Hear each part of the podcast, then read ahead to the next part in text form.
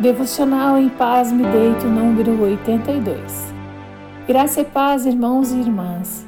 Que o Senhor abençoe grandemente a sua vida. Estamos no Salmo 82, que retoma a questão da injustiça, do julgamento imparcial. Vocês já sabem que fomos criados pelo único Deus verdadeiro, que temos em nós o DNA do grande e maravilhoso Senhor do universo e, como tais, aprendemos diariamente a agir como Ele deseja, a monitorar nossas palavras para que semeiem bênçãos e não maldições. Bem, isso acontece porque herdamos características da imagem e semelhança dele, imagem que havia sido quebrada pelo pecado, mas que foi restituída por meio da cruz do Salvador.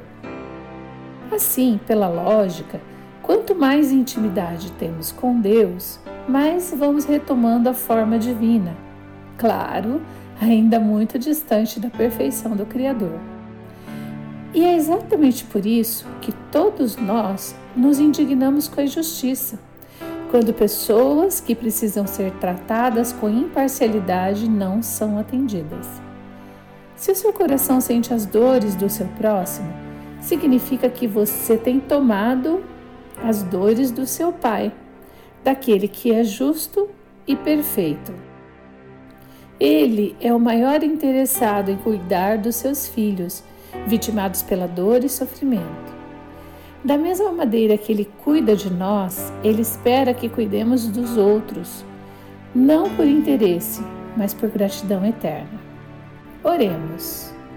Amado e piedoso Senhor, Engrandecemos o teu nome para todo sempre e declaramos tua majestade e glória.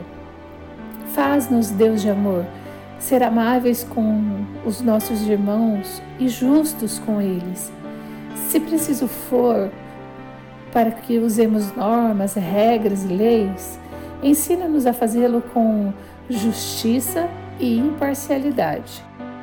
Somos peritos em usar de misericórdia com aqueles que amamos, mas diferenciar nosso trato com quem não conhecemos ou desgostamos.